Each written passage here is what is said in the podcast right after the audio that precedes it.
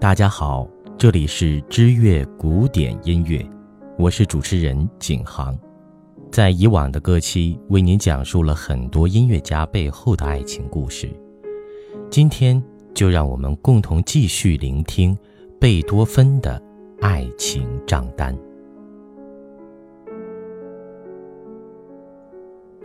按理说，听不到声音，那谈情说爱自然也该戛然而止。不过，贝多芬确实恋爱了。这一点，弟子李斯最有发言权。贝多芬很喜欢跟异性打交道，尤其是年轻貌美的姑娘。每次出门散步，当遇到美娇娘时，他都会戴上眼镜，仔细打量一番。当发现我在一旁注视着他，他也会冲我会心一笑。他一整年里都在不断的恋爱着，当然，他的爱情不会持续很长。当他赢得一位美丽少妇的芳心时，他会骄傲地对我说：“这，将是他爱的最久、最真挚的一次。”可结果。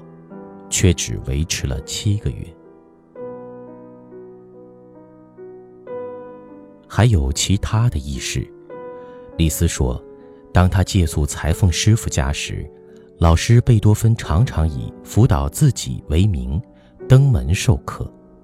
当然，彼此都心知肚明，贝多芬是醉翁之意不在酒，因为裁缝师傅有三位如花似玉的女儿。可想而知，虽然贝多芬一生未娶，但在生命的最后，他依旧渴望着爱情的滋润。他曾经狂笑：“爱情，对，只有爱情才能使我幸福。”他时常祈祷：“神啊，请让我遇到可以引导我、拯救我的女人。”能确实的属于我的爱人，这样的期许一生未变。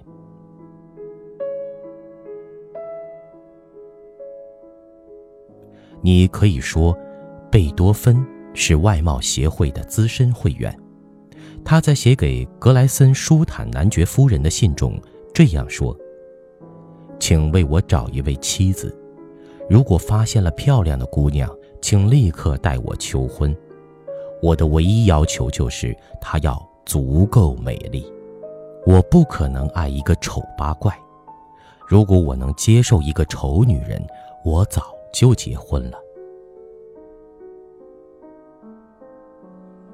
贝多芬一生中最伟大的爱情，我们必须另开一篇，大书特书。其他拉拉杂杂的小胡闹。都显得无足轻重。虽然准确的时间无法确认，但能肯定，那是他三十岁之后的事了。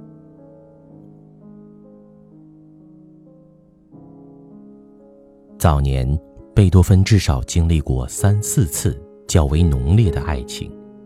事实上，他是那种易于动情，甚至会滥情的人。这从维盖勒医生的笔记中能发现。一七九四年到一七九六年，我曾经暂住维也纳。当时的贝多芬经常与姑娘们恋爱，即使他的对手都是阿多尼斯，他也时常会是胜利者。而且据我所知，贝多芬的恋爱对象几乎都是上流社会的小姐贵妇们。最后这句话倒是有些不准确，因为贝多芬的涉猎对象从来不以身份、阶级划分，只要对方是貌美如花、身姿风韵、性格开朗、温柔可亲的姑娘，他都会立刻展开攻势。这样的习惯多年不变，只是那个真正对的人，从未出现罢了。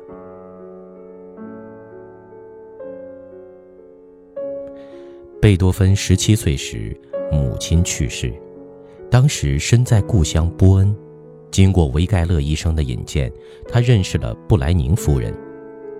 这是一位贵族寡妇，膝下有一千金，芳名艾雷奥若拉·布莱宁。贝多芬很顺利地成为了这位少女的音乐老师。艾雷奥若拉给了贝多芬青梅竹马的爱情，为他织毛衣，做披肩。贝多芬为此还曾感动得热泪盈眶。他公之于世的信件中。两份写给这位高贵的少女，其中还有她的侧画像。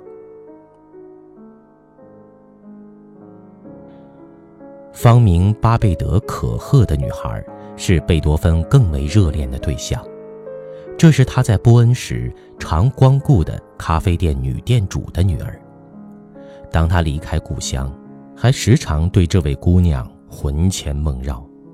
曾经写过两份情意绵绵的信给她，不过这位姑娘后来成了佩德布希伯爵的家庭教师，随后成了伯爵夫人。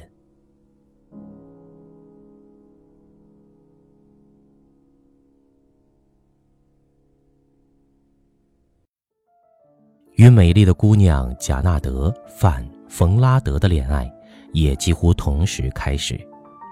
这是一位地道的波恩姑娘，她出身名门，有着美丽的棕色卷发，如湖水般湛蓝的眼睛。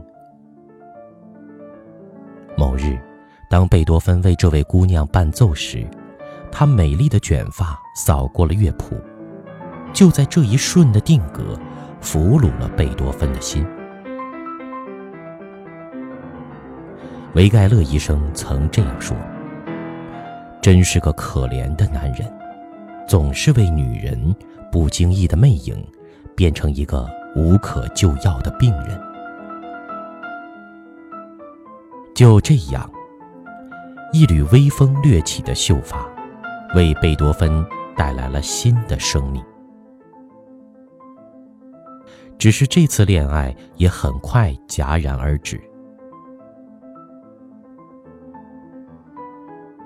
不久之后，他俩之间出现了一位赖瓦尔，据说是这个横刀夺爱的人当众羞辱了贝多芬。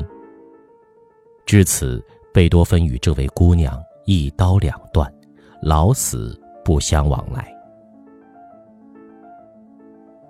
此后，在贝多芬生命中出现过的姑娘可以列一个清单：威斯塔荷尔、玛格达雷娜·威尔曼。尤利菲林格，无一例外都是如花美眷，却无一例外都最终弃他而去。泰丽莎·冯·马华蒂，倒是值得多说几句。对这个姑娘，贝多芬曾经这么说：“此生若得泰丽莎，已无憾。”虽然他们彼此在一八一零年定下了婚约。但最后还是没能走到一起。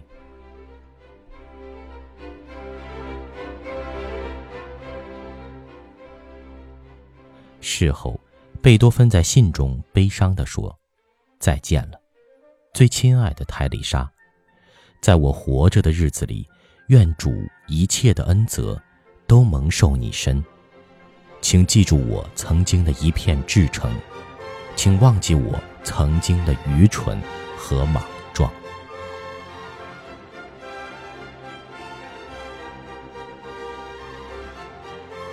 当然，贝多芬也遇到过情敌，比如 J.N. 亨迈尔。这是一位当时能与贝多芬比肩的钢琴演奏家，他们都是倾慕着一位叫雷库尔的女子。最终，这位姑娘把绣球抛给了亨迈尔，而再一次。枪毙了贝多芬的爱情。美女钢琴家爱丽丝·缪勒也曾泛起贝多芬的爱情海浪。最后，他还是把芊芊玉指伸向了他人。在贝多芬长长的爱情名单上，还有西班牙籍的意大利女郎方妮·贾纳塔奇奥，这是为数不多的爱着贝多芬的女子。这位姑娘是贝多芬侄子卡尔就读的学校校长的女儿。这位女子在辞世之后，私人信件才公布于世。里面有过这样的描述：虽然我是他脚边的落英，不曾受他瞩目，可我知道他爱我，真的。如果当初能做了他的妻子，我发誓会让他幸福。还有半糖主义的对象，玛丽·毕格。这位杰出的美女钢琴家比贝多芬小十六岁，她的丈夫是拉斯莫夫斯基的书记官，M. 毕格。这位年轻的美少女有超乎常人的钢琴天赋，据说有一次她在海顿面前演奏海顿的奏鸣曲，一曲终了，大作曲家激动地说：“可爱的姑娘啊！”你的诠释让我多产生了怀疑，这是我的创作吗？当贝多芬在维也纳与他相识后，立刻被他的美丽笑容和开朗性格迷得六神无主。他只略看了一遍贝多芬的热情奏鸣曲，就能在钢琴上朗朗弹奏。事后。贝多芬激动地将词曲手稿签了名，送给了他。这份乐谱他一直珍藏着，直到1820年去世之后，她的丈夫将这份乐谱手稿赠予巴黎音乐学院。如今，你依旧可以在那里找到它。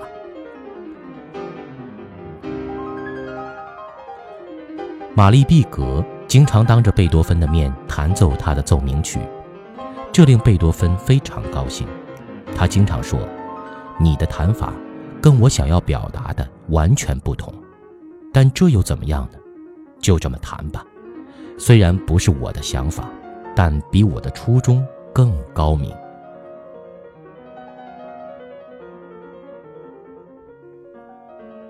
今天暂且就为您分享到这里。如果你喜欢知乐古典音乐为您分享的故事，您可以关注。微信公众账号或新浪微博搜索“知乐古典音乐”，我们在那里守候您的到来。